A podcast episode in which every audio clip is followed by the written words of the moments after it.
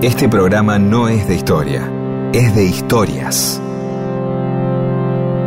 Historias para que no haya silencio, porque el silencio tiene demasiado prestigio. Y solo es bueno para dormir o para cuando no hay nada que decir. Mundo disperso. Historias de la vida y todo lo demás.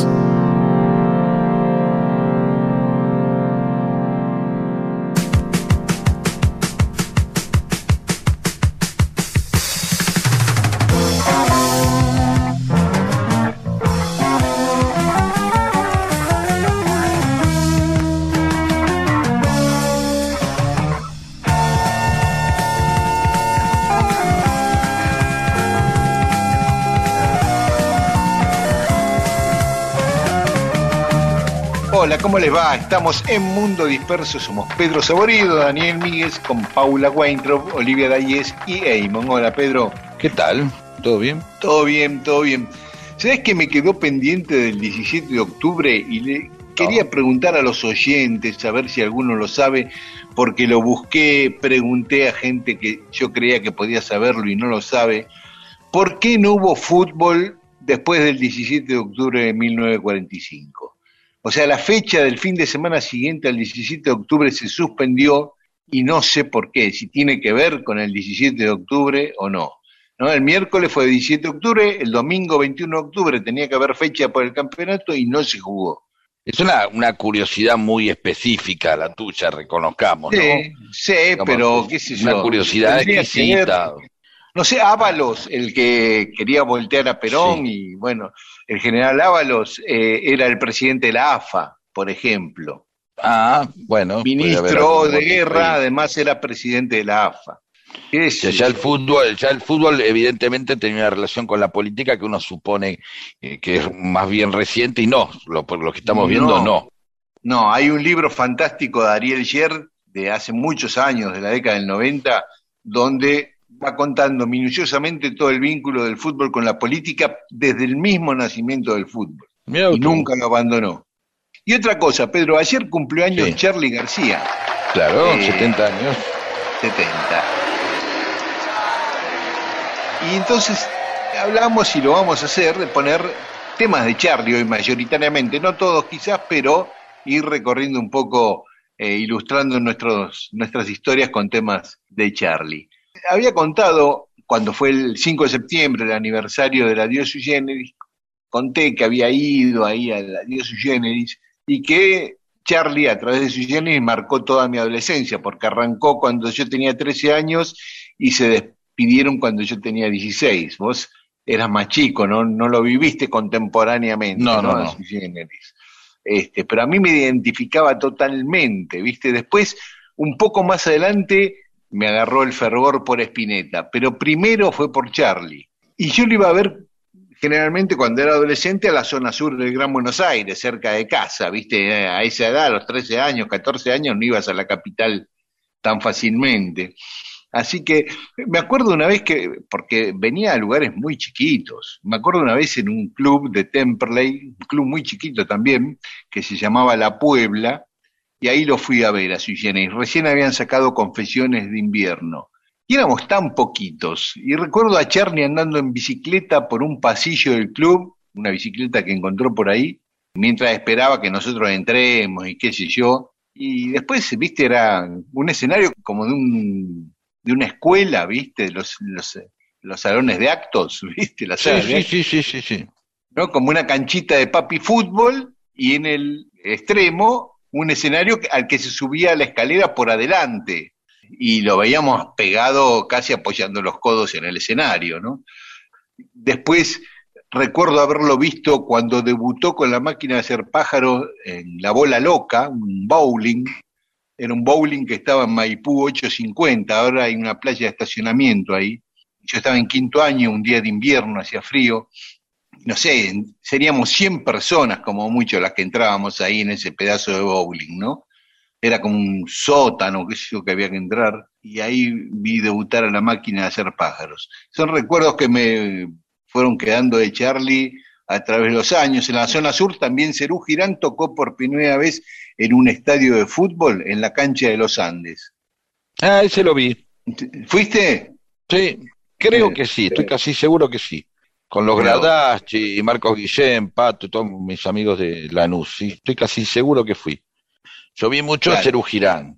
Claro, yo vi menos a Cerú Girán. Vi mucho más a Sui Generis y a, y a la máquina de hacer pájaro. Y después en febrero del 86, también ahí en Temperley, en un boliche que se llamaba Paradis, eh, debutó con una nueva banda, Charlie. Eh, la primer recital que hace con esa banda lo hace ahí en Temperley con Calamaro, Melingo, Malea.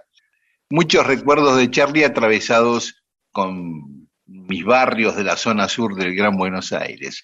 Y, y atravesados generacionalmente, ¿no? Porque mi hija también es fanática de Charlie y seguramente mis nietos van a ser fanáticos de Charlie, ¿no? Me parece que es una cosa transgeneracional eh, única, Charlie, ¿no?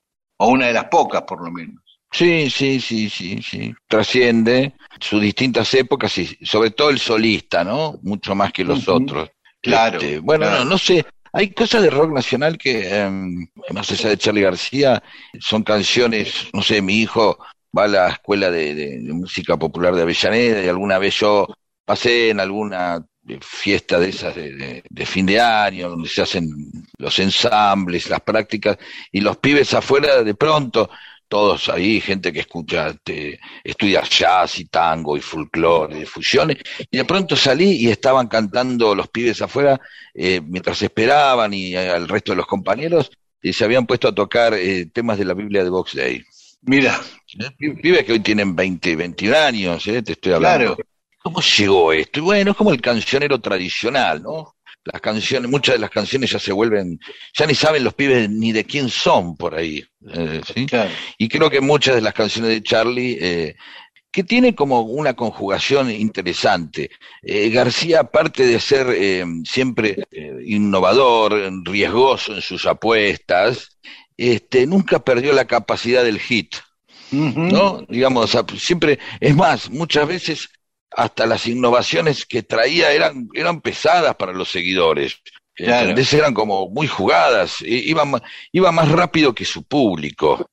este, siempre García fue más rápido que el público y el público lo siguió, ¿no? Entonces, un tipo con una obra vastísima que para mí, voy a, no, sin exagerar, yo considero que está a la altura no de algo eh, argentino, sino mundial. Hay poca, poca obra tan vasta como la de Charlie. No sé, McCartney, cosas así que yo conozca, ¿no? Para mí es un Beatle más, este, nada más que no podríamos decir eso simplemente por nuestra visión conurbana eh, de nosotros mismos, ¿no? Pero entonces es un tipo totalmente equiparable a un Beatle. Y un tipo creativo todo el tiempo. Su último disco, Random, es uno, para mi gusto, es uno de los mejores discos de Charlie, es del 2017. Tremendo disco. Sí, no, no, no, no es algo como decir, bueno, ya es puro pasado García, entonces vemos su obra, cosa que puede ocurrir en muchos artistas y, es totalmente comprensible, ¿no? La verdad que es un, un, discato. Así es. Y bueno, podemos escuchar un tema de Random. A mí me gustan mucho Los Amigos de Dios, entre, entre otros. Podemos escuchar. A ver. Eres fan mío. Mundo disperso. Ay, ay, ay. No sé, ¿a vos te parece que yo soy? Es medianoche en la televisión. Cuando uno quiere algo de diversión. Con maquillaje y sin disfraz. Aparecen los amigos de Dios. Son brasileiros o de otro país. Todos se esconden bajo de esto con Hitler ya pasó, el milagro de una mala actuación. Y la historia de Jesús, desde atrás la cruz, eligiendo una puta sin dientes. Loco cambio de canal, pero sigue el recital, con qué mierda droga nada. El cojo avanza, el muro tiene voz. Todos se esconden bajo el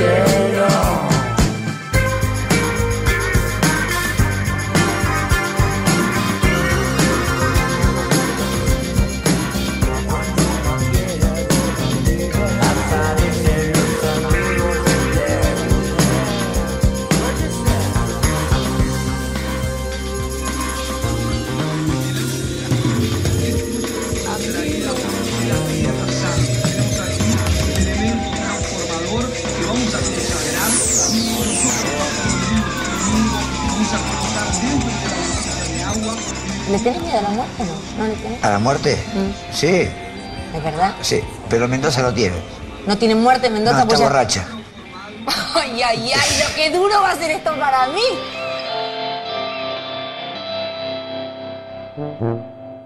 No se deje llevar por el exagerado prestigio que tiene el silencio. Las palabras y las historias son las que cambian el mundo.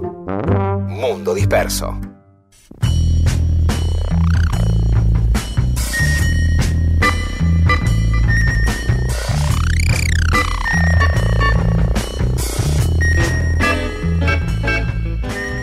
Y en Mundo Disperso hoy vamos a hablar de Natalio Botana.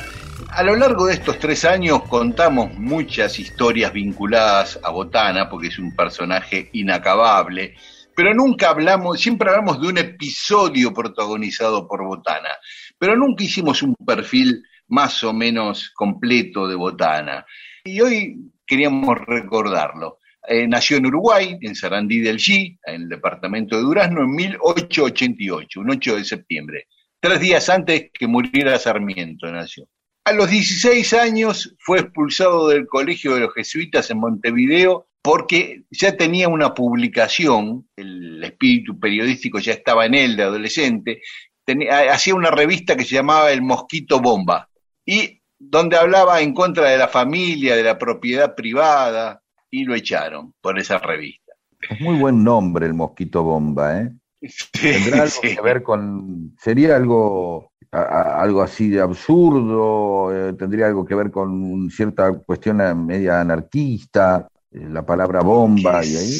Sí, puede ser, andás a ver. Digo, si ¿Por hablan contra la propiedad privada y contra Sí, la familia, sí. evidentemente una Sí, postura. Por ahí viste esa, esa etapa adolescente donde anda buscando, porque a- después de eso, de que lo echan en la escuela, se a- alista con los del Partido Blanco, que estaban combatiendo con los del Partido Colorado, todas sus familias, su padre, su abuelo eran del Partido Blanco, y se une a las tropas de Aparicio Sarabia, un líder de los blancos, y peleó con él hasta que lo mataron a Sarabia, eh, José Valle de Ordóñez, las tropas de José Valle de Ordóñez asesinaron a Sarabia. Ahí dejó la lucha, digamos, de, de- de ese estilo y se vino para la Argentina. Bien. Acá empezó trabajando poco tiempo, ¿no? En el puerto cargando bolsas, hasta que logró hacer algunos contactos y logró entrar a laburar de periodista. Así que primero trabajó en la revista de humor PBT, luego en La Razón, después en el diario Última Hora, y ahí con unos compañeros de Última Hora y algunos ex compañeros de PBT les propone fundar un diario, pero tenía que conseguir la guita. Y se mueve, tenía mucha habilidad este, para las relaciones públicas, obviamente, y consigue que algunos miembros del Partido Conservador le den plata para fundar Crítica, que sale a la calle el 15 de septiembre de 1913. Bien. Esa habilidad política y su ojo para elegir periodista fue la clave de, de toda su carrera periodística, ¿no? Primero alquiló ahí un sucucho en la calle Sarmiento al 800 y empezó a crecer el diario de a poquito, de a poquito. Escribían los hermanos González Tuñón, Enrique y Raúl, Ulises Petit de Murat, Pondal Ríos, Rojas Paz, más adelante Borges, Art y Onetti, ¿no? Buscaba gente que supiera escribir, por un lado. Cuando estaba ahí empezando a crecer crítica, conoce a Salvadora Medina Onrubia, de la que hablamos muchas veces en el programa, que ya era una madre soltera con un nene muy chiquito, y se pone en Que pareja era con ella. anarquista, ¿no? Que era anarquista. Ana- anarquista, anarquista. Evidentemente ahí estamos encontrando algunas coincidencias, digamos que en su Sí. pasado anarquista, en su pasado anarco, ¿no? Ujú. Eso es la Ella gran era- contradicción de que ella era anarquista y, y él era ya era un millonario. Sí, todavía en ese momento no era millonario. La iba remando Ah. con el diario, pero todavía no era millonario. El gran salto ya lo da en, en 1920, cuando decide hacer de crítica un diario popular. Cambia radicalmente la temática, aprovechando que el fútbol empezaba a ser popular, le mete mucho fútbol, muchos policiales, y el diario empieza a vender, a vender, a vender, y ahí sí, en la década del 20, empieza a hacerse millonario, ¿no?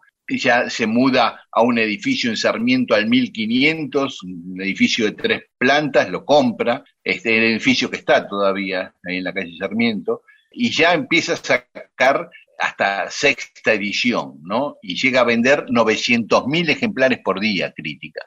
Una cifra impresionante para la década del 20, comparada con la población de ahora y con el nivel de alfabetización. Vos pensás que Clarín en su mejor momento, en la década del 90, llegó a vender un millón, casi lo mismo, contra los 900.000 de crítica en la década del 20. Sí, sí, sí. Este, y crítica salía a la mañana, al mediodía, a la tarde, a la noche, o sea, cuatro ediciones. Y cuando había alguna cosa importante, otra edición a la medianoche. Eh, ¿Cuántas ediciones? Para repetirlo para la gente, despacito. Uno a la, matutina, a la mañana. Al mediodía salía otra edición.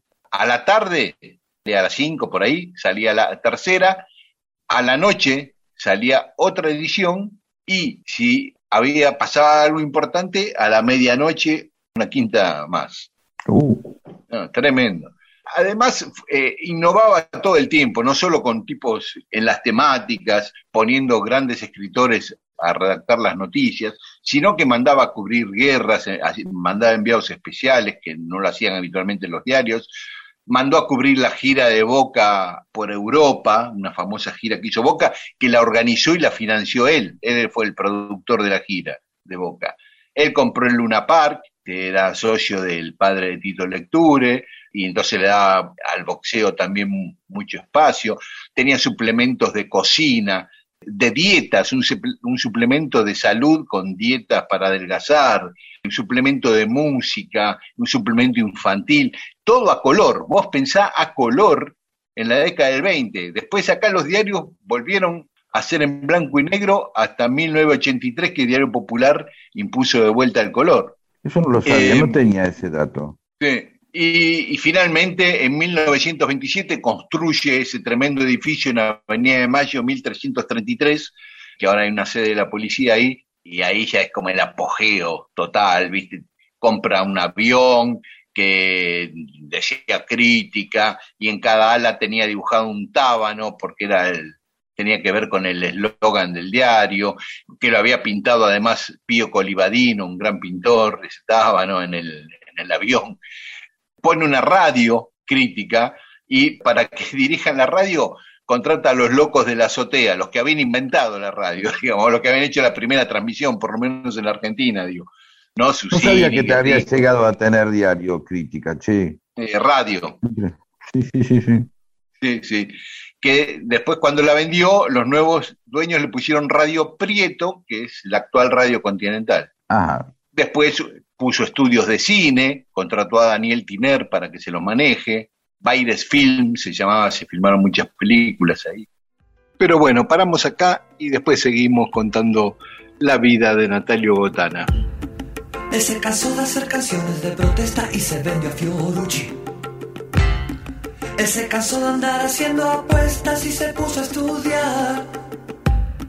Un día se cortará el pelo, Anda volado, hace un poco de base, pero no le va mal.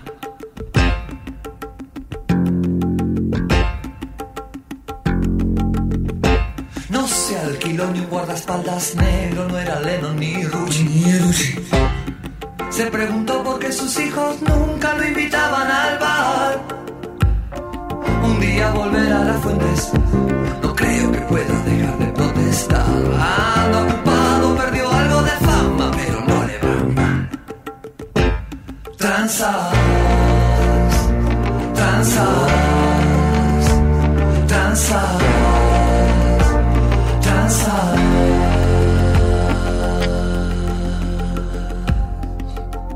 Mundo disperso. Recalculando. Y en Mundo Disperso estamos contando la vida de Natalio Botana y vamos detallando algunas características de su personalidad que nos pintan un poco el perfil de este personaje tan singular. Entonces. Bueno, le gustaba, era un apasionado del póker, un jugador empedernido. Después que cerraba el diario, se quedaba a jugar al póker con los periodistas del diario, siempre con un habano cubano en la boca y una pistola en el cinto mirá las cosas que hacía, ¿no? Porque era un personaje que era, por un lado, tenebroso y por otro lado tenía, lo querés o lo odias a este tipo, ¿viste? Porque por ejemplo, habían echado a un fotógrafo y va Roberto Talich y otros y le piden que lo reincorpore. Y él le dice, bueno, juguemos un partido de truco. Si ganan ustedes, este, el que juegue contra mí de ustedes, lo reincorporo. Si gano yo, no lo reincorporo. Uh, y, ¿viste? Esas tipo de cosas jodidas. eh, Después, y jugaron el partido, llegan cabeza punto a punto al final, hay un vale cuatro o algo así, el rival tira el ancho de bastos en la última mano y él se va al mazo y da por perdido y lo reincorporan. Dice Roberto Talche, cuando terminó, se levantaron, se fueron, Talche fue a pispear cuál era la carta que tenía, con la que ah, supuestamente había perdido, y era el as de espadas. ah, está bien, ahí es donde Se dejó ganar para se te vuelve incorporar. simpático. Está muy bien. Sí, sí, había, hacía cosas de ese tipo. Eh, Le ha llegado a regalar casas a algunos a, a- a empleados suyos, autos, les regalaba el viaje de bodas cuando se casaban. También regalaba para el Día del Niño juguetes a, a los chicos o máquinas de coser a las lectoras de, del diario. Organizaba festivales de cine y teatro en los barrios alejados donde no había cines ni teatro puso en el edificio de crítica consultorios médicos gratuitos para sus lectores.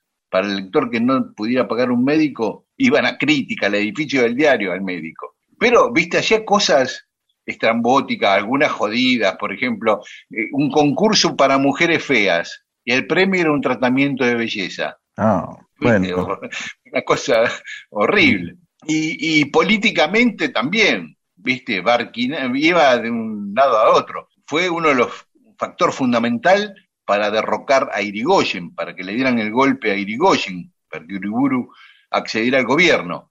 Pero cuando accedió Uriburu al gobierno empezó a, a- a denunciar torturas a presos políticos. Y Uriburu le clausuró el diario. claro. Bueno, desde el diario apoyaba, por la influencia de su mujer, todas las manifestaciones anarquistas, hizo mucha campaña a favor de la liberación de Radovinsky, el que había matado a Ramón Falcón, siempre estaba a favor de los republicanos en la Guerra Civil Española, ¿viste? ¿Qué sé yo? Era un tipo que sinuoso y venía de un lado para otro. Muchos le criticaban estar influenciado por su mujer, o sea, la derecha lo criticaba que estaba muy influenciado por Salvadora, que era una pareja muy criticada en la sociedad, era una pareja súper famosa, ella escribía, escribía, todas sus obras eh, se vinculaban con la liberación femenina, con los derechos de la mujer, eh, había siempre escenas de bisexuales o de lesbianismo en sus novelas,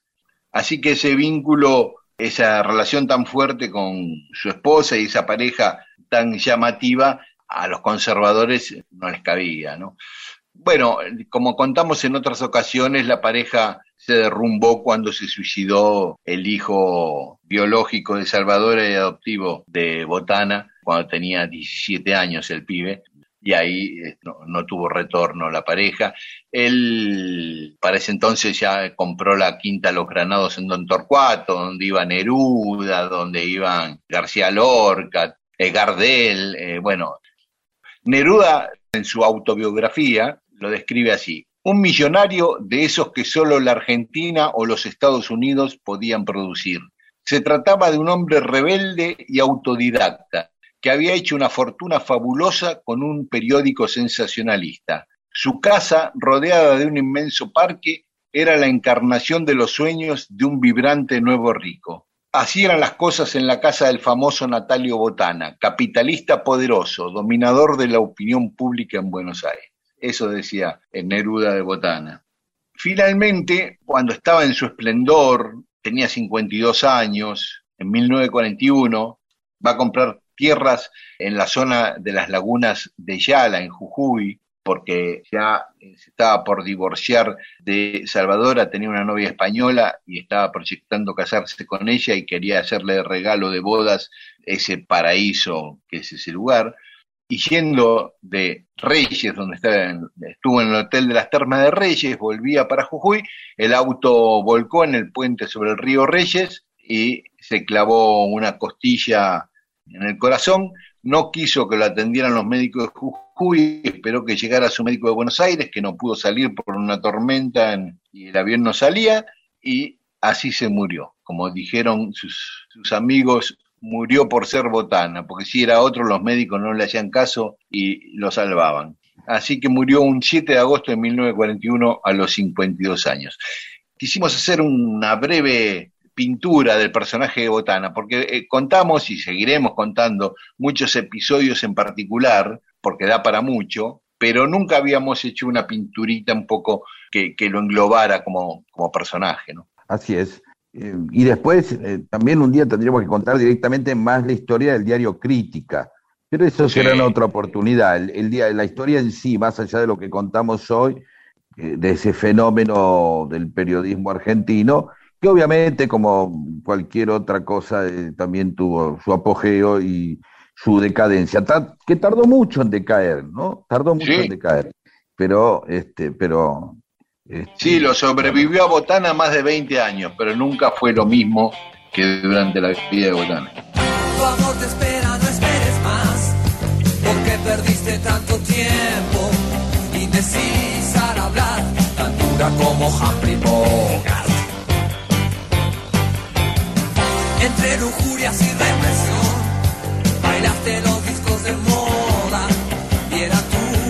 diversión burlarte de los ilusionistas.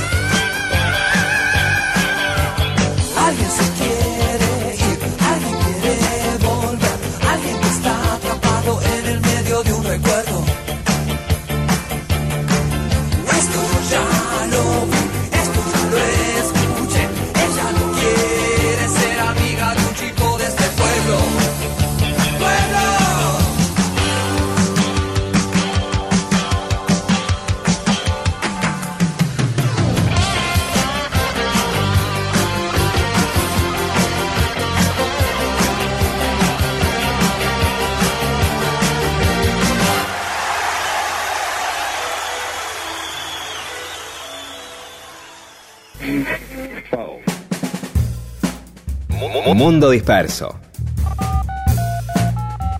Un servicio de historias para poder ser el centro de las reuniones.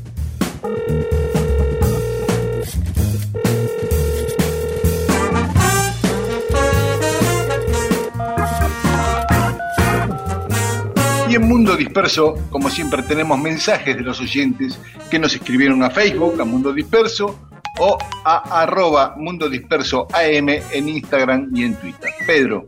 Kiko de Urquiza, ¿podrían un día abordar el misterio del lento americano? En los boliches y bailes de la zona oeste era un ritmo bailable muy popular en los 80, pero en Cava nadie lo reconoce. ¿Existió realmente o todo fue una alucinación?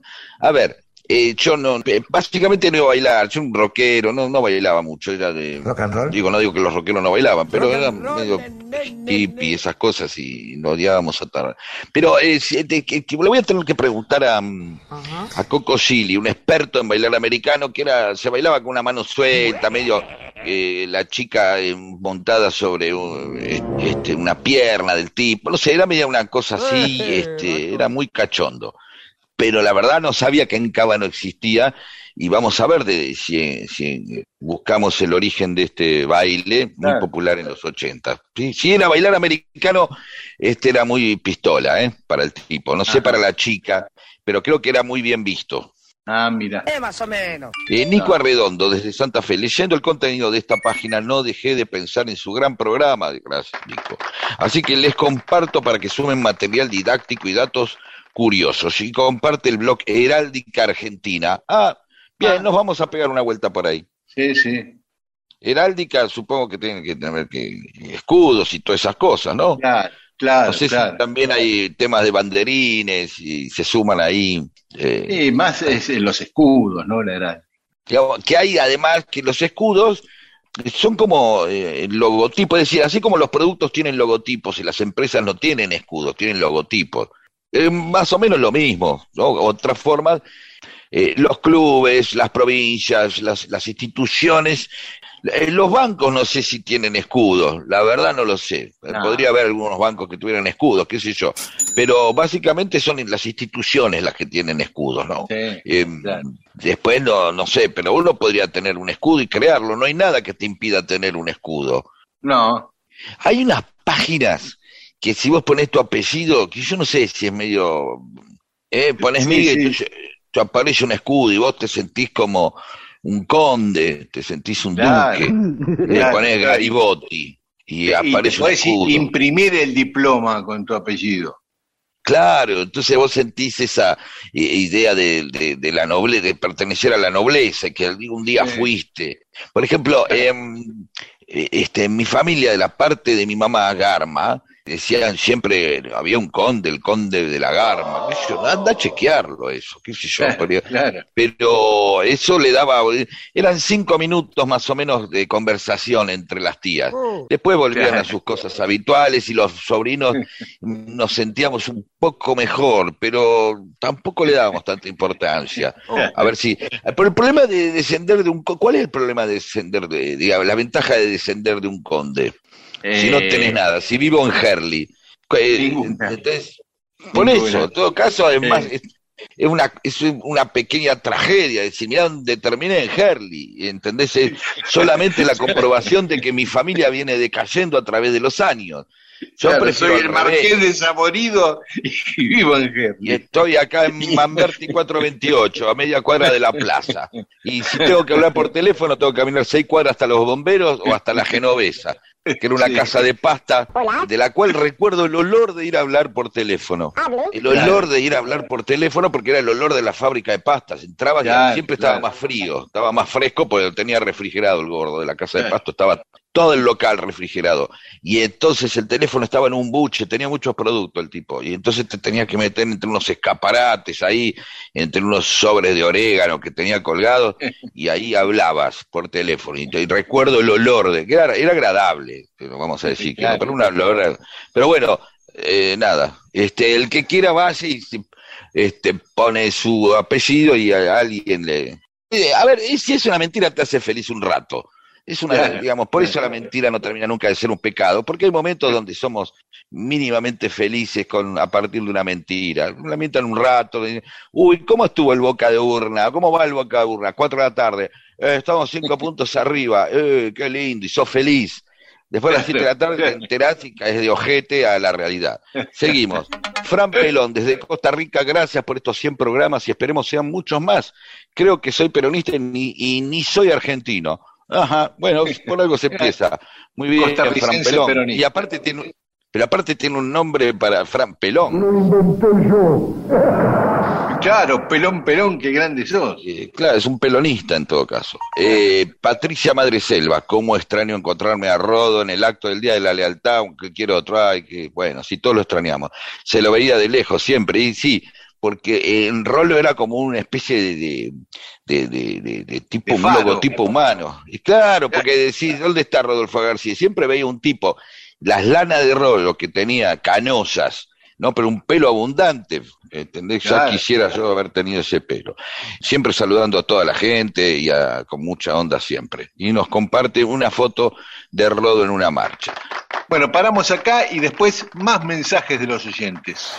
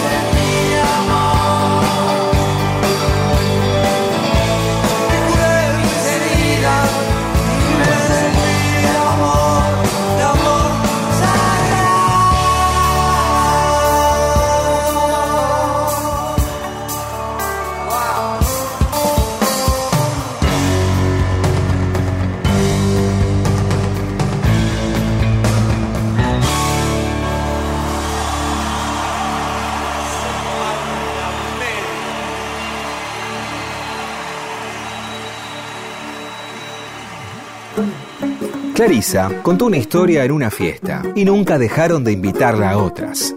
Mundo disperso. Historias de la vida y todo lo demás. Y en Mundo Disperso, cosas que pasaron un 24 de octubre. A ver, Fueron electos algunos presidentes un 24 de octubre. En 1830, en Uruguay, Fructuoso Rivera, del Partido Colorado, es el primer presidente constitucional. sí. En 1970, en Chile, es electo presidente Salvador Allende.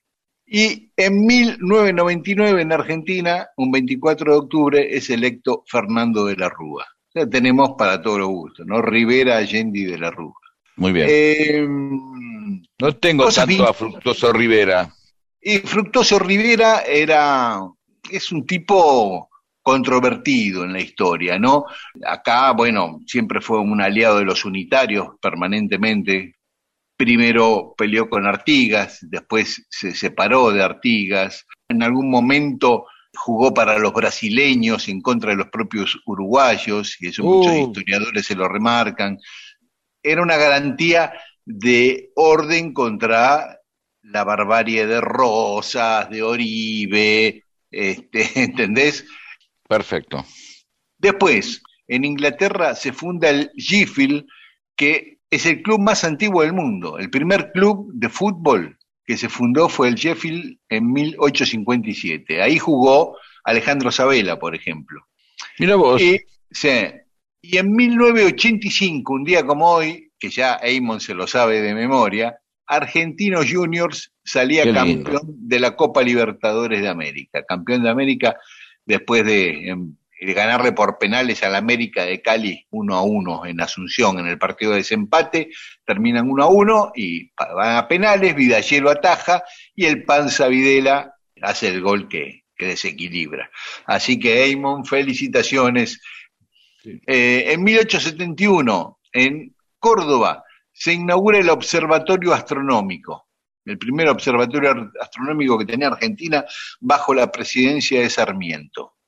Otra fundación, pero de este caso de una ciudad, Rafaela, hoy cumpleaños Rafaela, que se fundó en 1881, así que está cumpliendo 140 años hoy.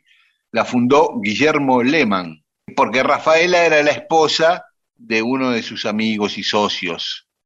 en Pero tenemos que ver el relevamiento, el relevamiento de la cantidad, Teodolina, o sea, la cantidad de pueblos con nombre de mujer que hay en Santa Fe. Sí, sí, sí, sí. Tremendo. Generalmente, sí, Eh, sí. generalmente eran los nombres de pila de las mujeres, de las esposas o de las madres o de las hijas de esos terratenientes, ¿no? Sí, ya entiendo, pero hay alguien que dice que era el nombre de, de, de, de un, de un, de uno, de un, de las amantes de uno. Hay varias teorías, pero Mm. ¿por qué todas en Santa Fe? Queremos que este, un oyente eh, o oyenta nos desasne con respecto a esto. Por el Observatorio Astronómico de Córdoba, hoy es el Día de la Astronomía en la Argentina. Y también Bien. hoy en la Argentina se celebra el Día del Diseñador Gráfico. Ah, A todos los diseñadores gráficos que escuchan Mundo Disperso o que no nos escuchan, igual les mandamos un abrazo. ¿Sabes por qué es el Día del Diseñador Gráfico? Porque es el día que egresó la primera diseñadora gráfica en una universidad argentina. ¿eh? En la Universidad Nacional de Cuyo, un 24 de octubre de 1966, egresaba como diseñadora gráfica Aided Strimater. Y por eso se Qué puso lindo. el Día del Diseñador Gráfico. Así que está muy bueno. Y hoy, lindo, 24 de octubre, para terminar, le quiero mandar un beso muy grande a Martina. Escuchamos música Bueno. y seguimos con más Mundo Disperso. Yo nunca vi New York, no sé lo que es París. Vivo bajo la tierra, vivo dentro de mí. Yo no tengo un espejo, no tengo un souvenir. La lágrima me habla y está dentro de mí. Yo solo tengo esta pobre antena que me transmite lo que decir. Esta canción, mi ilusión, mis penas y este souvenir. Yo subo la escalera, yo cumplo una misión. La lágrima me dice que yo tampoco soy la hija de un amor, del dolor, la hija que no espera. Tu tiempo se acabó. Si este dolor durará por siempre, no digas nada, vete de aquí. Porque yo voy donde nunca estoy, donde nunca fui. Tómalo con calma,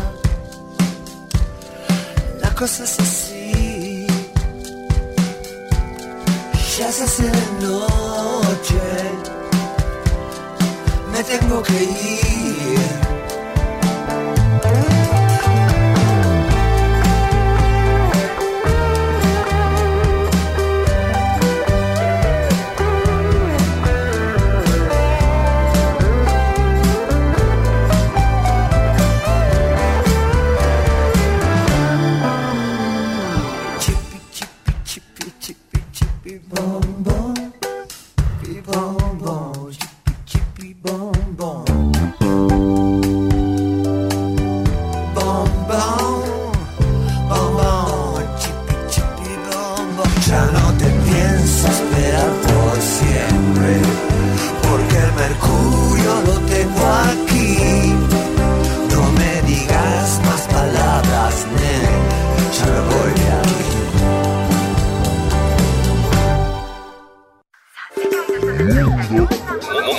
Disperso.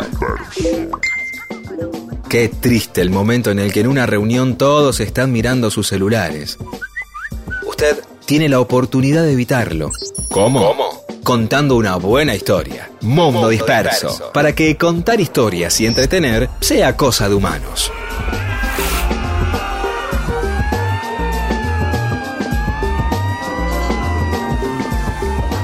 Y en Mundo Disperso tenemos más mensajes de los oyentes. Néstor Gavis dice, este lunes, como todos los lunes, los espero para el taller participativo en el Frente de Artistas del Borda. ¿Sí? Néstor Gavis espera a, la gente el lunes, taller participativo del Frente de Artistas del Borda, con ingreso libre y gratuito. En el Hospital Borda, en el Galpón Martín Abregú, al fondo, frente al tanque. Los espero, ¿eh? Ahí dice Néstor. Así que si tienen que entrar al Borda, que se entra. No sé, por lo menos yo en una época cuando trabajaba con la gente de la colifata entraba así nomás. Y frente al tanque, al fondo, en el galpón Martín Abregú. Germán Vicente 9 dice, lo descubrí hace poco en Spotify, excelente programa. Deberían pensar en hacer el programa con público en un bar o en un teatro, sería un éxito.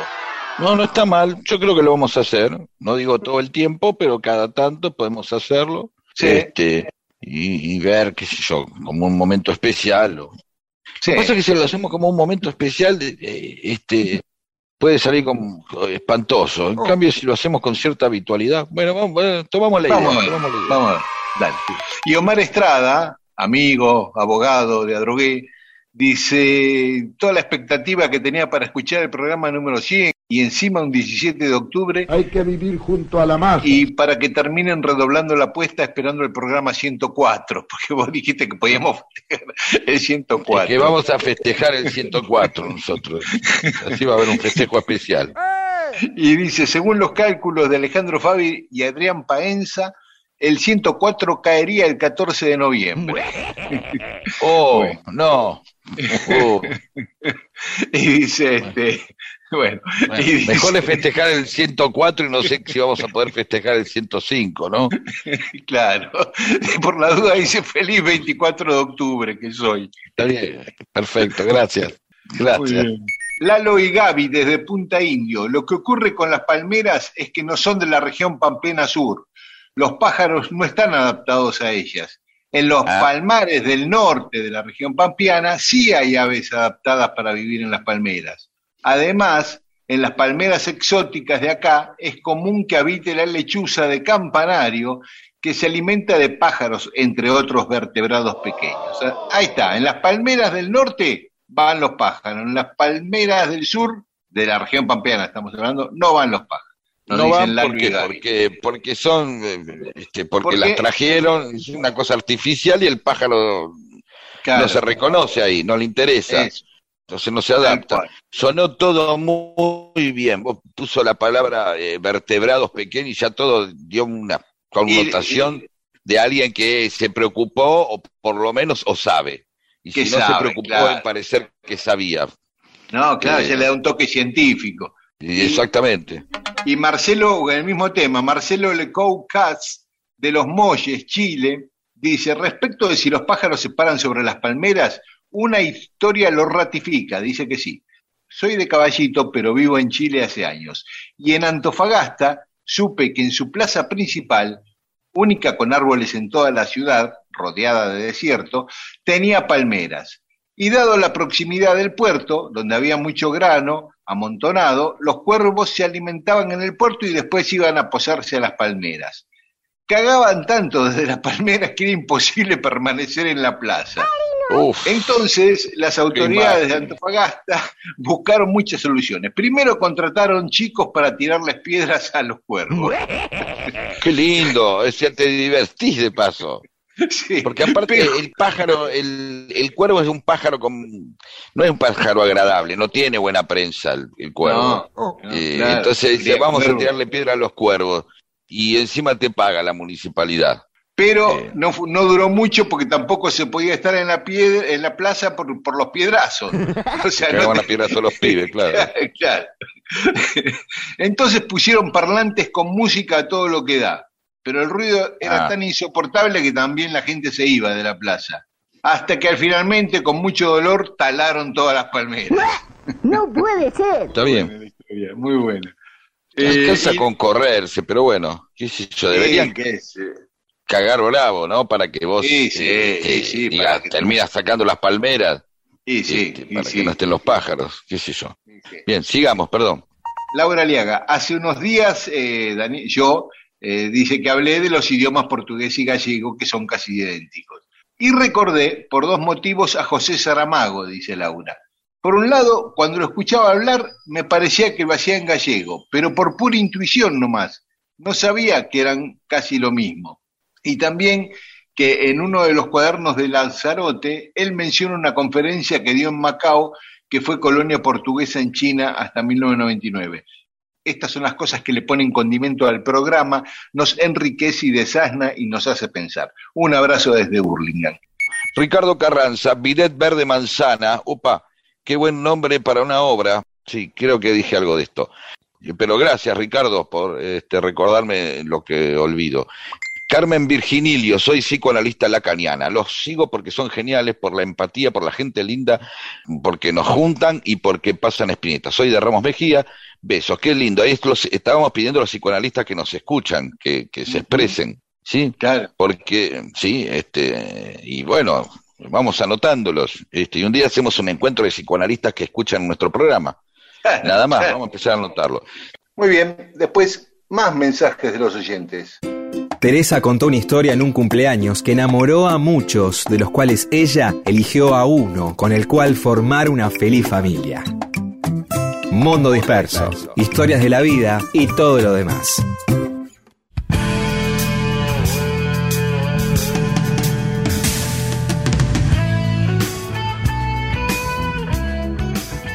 Y seguimos en Mundo Disperso, Pedro.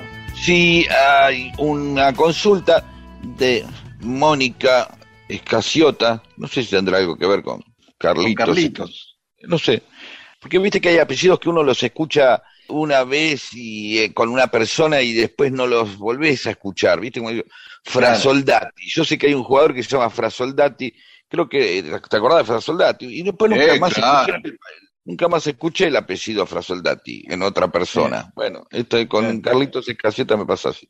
Bueno, Mónica nos pregunta si ha- hay algún eh, este, fundamento científico acerca de la eh, enemistad entre perros y gatos, porque siempre termina discutiendo y explicando a la gente que ella tiene perros y gatos y que no se llevan mal.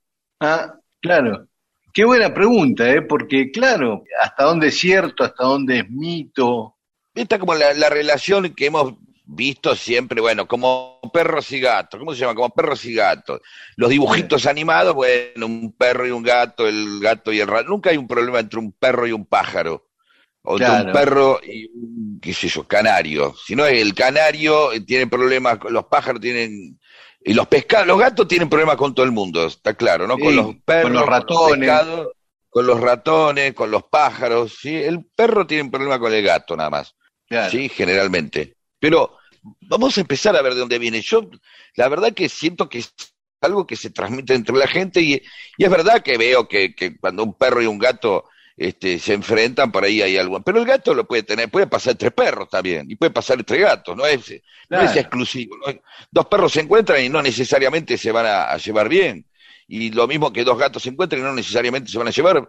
Y acá aparece entonces algo que es esta eh, forma en donde vamos estableciendo como especies de eslogans en los cuales a partir de decir que alguien se lleva como perro y gato, y no, y no solamente eso, sino que la gente empieza luego a dividirse entre gente que tiene mascota eh, perro y gente que tiene mascota gato.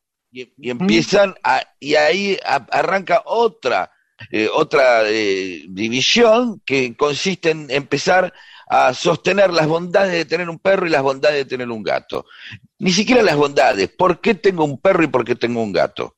Claro, claro, claro. Los que tienen perro empiezan, bueno, el perro es fiel, es cariñoso, viene, te acompaña. Este, y el- la gente que tiene gato dice, no, bueno, el gato, el perro es un pelotudo, es este, sumiso, eh, es fiel por bobo. En cambio, el, el gato es más independiente, tiene más personalidad. Está acá, se acerca, pero tiene su vida también. Sí, tiene, este, no, no, no se entrega tanto. Y entonces el- el- los que tienen perro dicen, no, el gato es un animal que no te da cariño, está por conveniencia, se las toma siempre. Y, y- y- y en realidad son las características de los seres humanos las que estamos poniendo ahí. ¿no? Claro. Es- es- es- el perro no es fiel, no, no se plantea si es fiel o no. Eso lo puede decir un ser humano. Bueno, el día de la lealtad con Perón. Y el, de octubre, y entonces van todos los perros, porque los perros son fieles y leales, y los gatos no. Son, eh, son eh, este, formas en las cuales les vamos trasladando, ¿sí? Vamos como humanizando o antropomorfizando las cosas. Claro.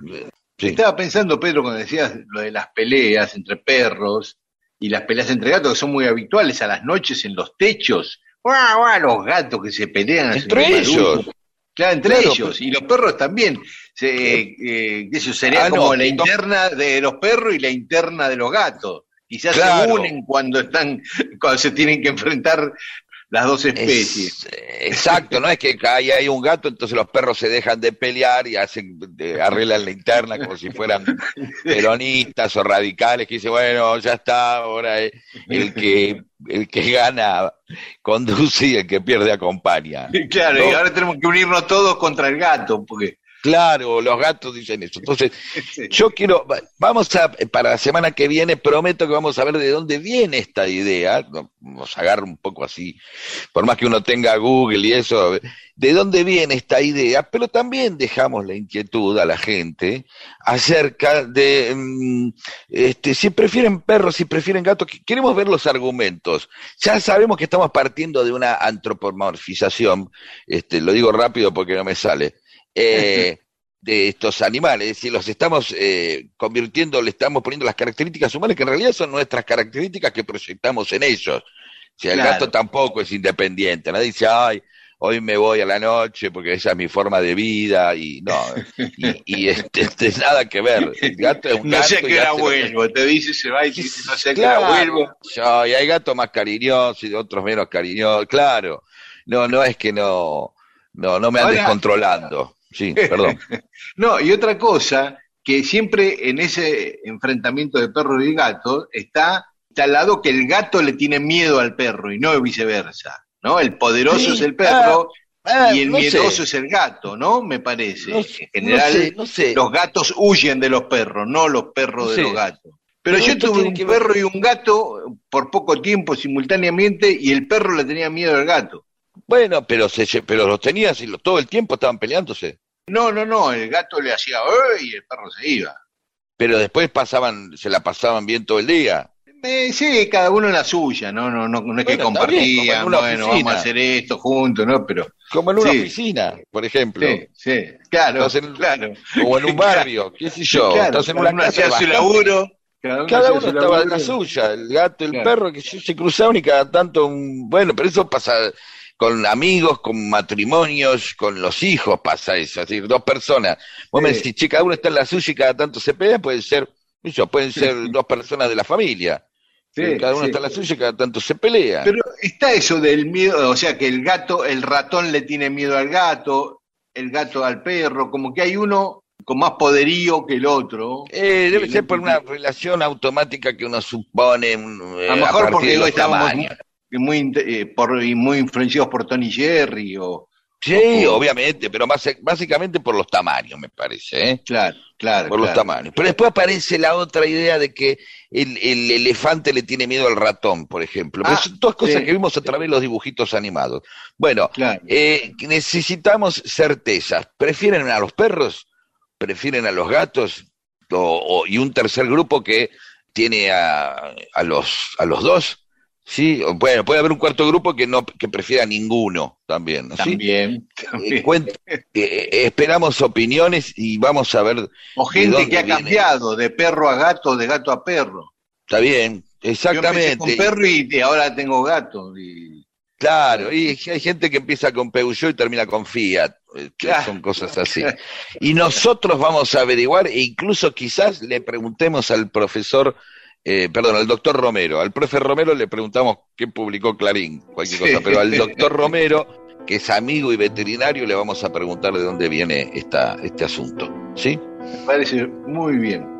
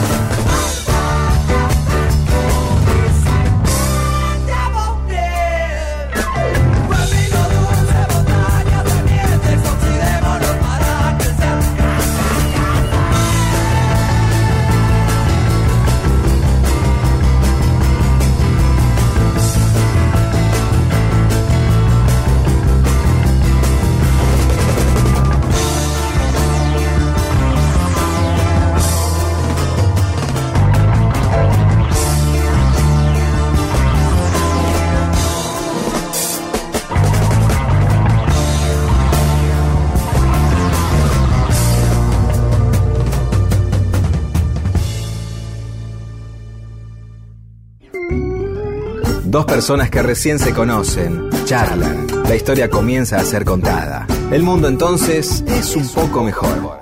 Y esas personas pueden incluso hasta tener sexo. Y todo gracias a Mundo Disperso.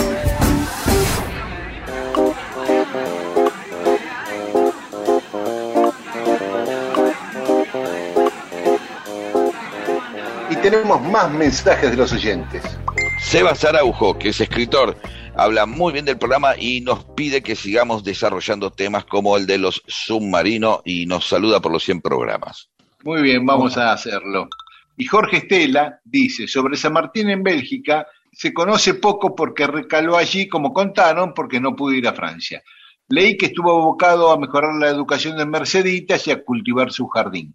Rechazó participar del movimiento independentista ofrecido por el burgomaestre de Bruselas. Como documento hay algunas cartas a Tomás Guido. Y respecto al idioma vasco, escuchando el relato de Daniel me vino a la mente las incursiones fenicias y sus descendientes de Cartago. Y al igual que en el caso del pueblo del Cáucaso, hay palabras bereberes que son iguales. Sí, es cierto, Jorge, yo cuando investigué esto también decía que había palabras bereberes de árabes, ¿no? Eh, parecidas al, a alguna palabra del vasco. Dice, bueno, teorías hay varias, lo que está establecido es que es un idioma previo a las lenguas indoeuropeas, lo que es mucho decir porque es anterior a los romanos, a los griegos. Eh, exacto. Sobre el 17 de octubre, Hugo Siat agradece y habla de los laburantes, ¿no? Los descamisados de antes y los de remeras de ahora, es verdad. Es verdad, eso está muy bien, muy linda observación, Hugo. Eh, Laura Aliaga, pasan los años, pero la emoción se renueva en el relato del 17 de octubre de 1945.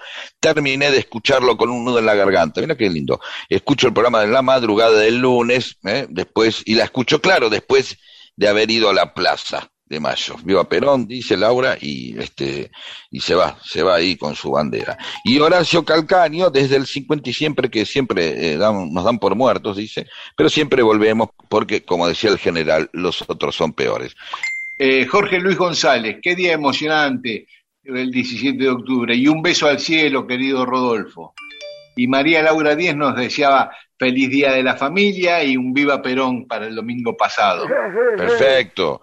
Claro, no hablamos mucho de- del día de la familia, día de la madre. no. o sea que- Sí, ni lo mencionamos, ¿eh? Lo que ocurre es que muchas veces em, eh, tratamos de, de- no sé, decimos, bueno, ya todo el mundo está hablando de esto y tratamos de evitar un poco Sí, eso es Este, de lo que vienen hablando todos, qué sé yo, estamos condicionados de alguna manera por los demás y terminamos haciendo cagadas. Bien, eh, Eh, Otrón Abaladna, al final no me tomé el 35-9 porque algún pastenaca organizó la juntada en el Parque Independencia.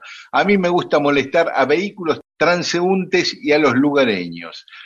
Orlando Calcaño dice, ¿cómo están los gorilas en la mesa de la nieta? Tiran una banana y no toca el suelo.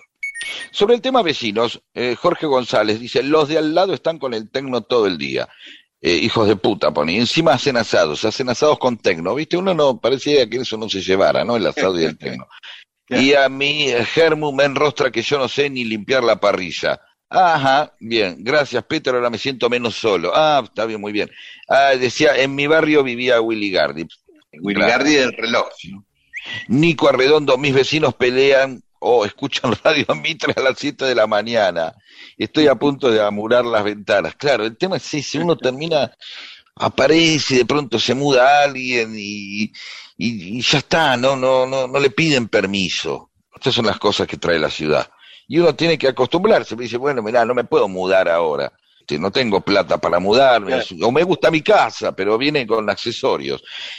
Liet Félix, uy, este mensaje, eh, este, recién nacida, parece cuando estaba recién nacida ella, en el piso de arriba había un, un, un hombre con problemas eh, psiquiátricos, ¿sí? y los despertó a hachazos contra la puerta, a la familia. qué Tipo así como, claro, ¿no? Como en el, en el resplandor, ¿viste? Que, Che, horrible. eh, que aparece. Maximiliano Pensatini, mis vecinos me ponen chamamé a las 9 de la mañana. Este, bueno, yo lo prefiero Sí. al tecno, ¿no? Pero bueno. Bueno, Eh, qué sé yo, no importa la hora. Es cuestión de gusto, sí. Y el problema es que el sonido trasciende todo, es como el olor.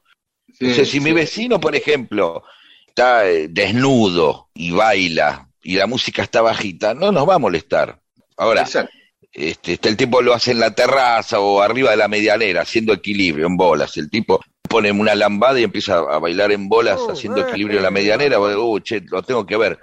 Digamos, pero el problema es, es- es- es esa costumbre, la alegría de él es tu tragedia, porque el tipo está feliz y le dice a la gente, yo a mí lo que me salva en mi vida es poner chamamé a las nueve de la mañana, eso me salva de todo, ¿sí? Es el mejor momento de la semana, entonces es el peor tuyo, de eso se trata. Y Germán Cufré dice, me colgaron un cartelito en el ascensor del edificio porque hacía mucho ruido con mi novia. Y bueno, Ah. ahí lo molestabas vos a algunos vecinos. Claro, tu mejor momento es el peor momento del otro. Claro. Sí, a mí me, me encanta que tengan sexo, pero me- me- la idea de tener sexo me encanta cuando, cuando lo tengo yo. No, cuando lo tenés vos me molesta, qué sé yo, porque no estoy ahí. Y Euge Supertramp dice que un vecino de ella escucha a la nata a todo volumen. Yo pienso que vas a superar todo. Gracias. Nada.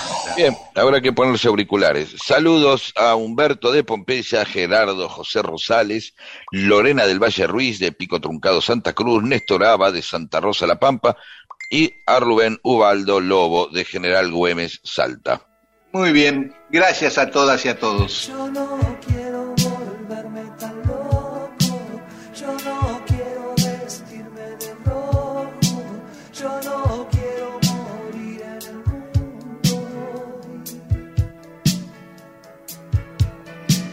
Yo no quiero ya verte tan triste, yo no quiero saber lo que hiciste, yo no quiero esta pena en mi corazón. Escucho el beat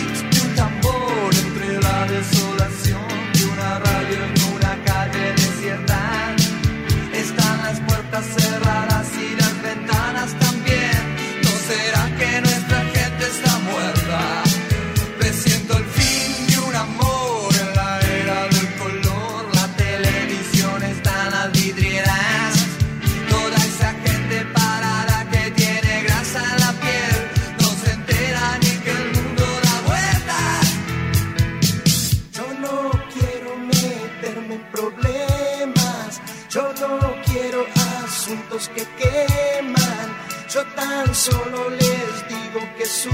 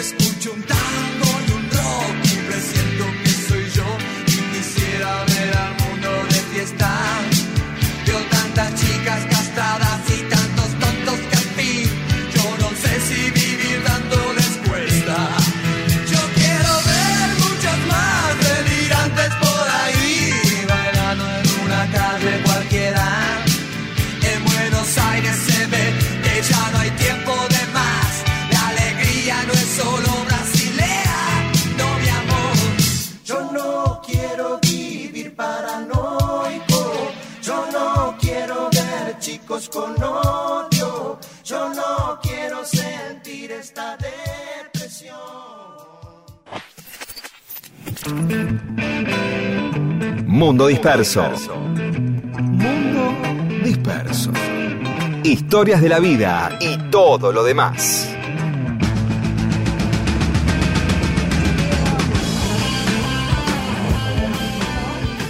Y se termina el mundo disperso de hoy. Pedro, me quedé pensando que vos Sí. decías que por ahí con nuestros oyentes psicoanalistas podíamos hacer un encuentro.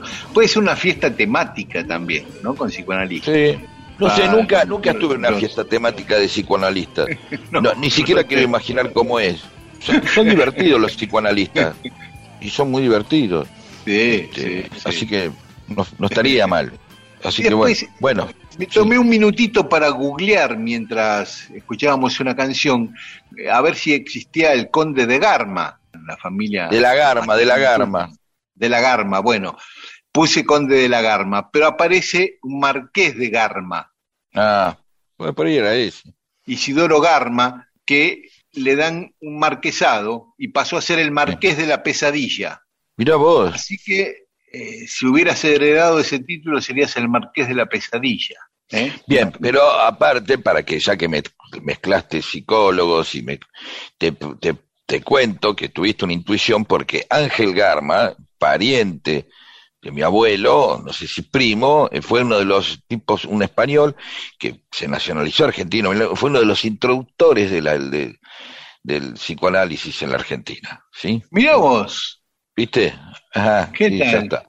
Nada, Mira vos, todo ya, igual terminé viviendo en ¿ves? Si yo más allá de estos pasados Bueno, este, pero eh, supuestamente nobles y científicamente, o cien- bueno, a ver si la es psicología una es medalla mucho más importante que el marqués de la pesadilla. No sé, sí, seguramente, así que bueno, listo. De todos modos, Bueno. este, lo que vale no es lo, lo anterior, sino lo último, que es el Exacto. presente. Sí, Exacto. claro, a mí que me importa. Yo que hincha de Racing, eh, Racing fue el primer campeón del mundo, y yo, yo quiero salir campeón de nuevo. Sí, yo, ¿qué me importa que salió campeón? en- Ya está, ya vamos para otra cosa. No se puede vivir todo el tiempo de la historia. Bueno, No, sí, ya se terminó, ya nos vamos. Nos encontramos Chau. el domingo que viene acá en Radio Nacional. Esta noche estamos en la FM Rock 93.7. Chao, hasta el domingo. chau.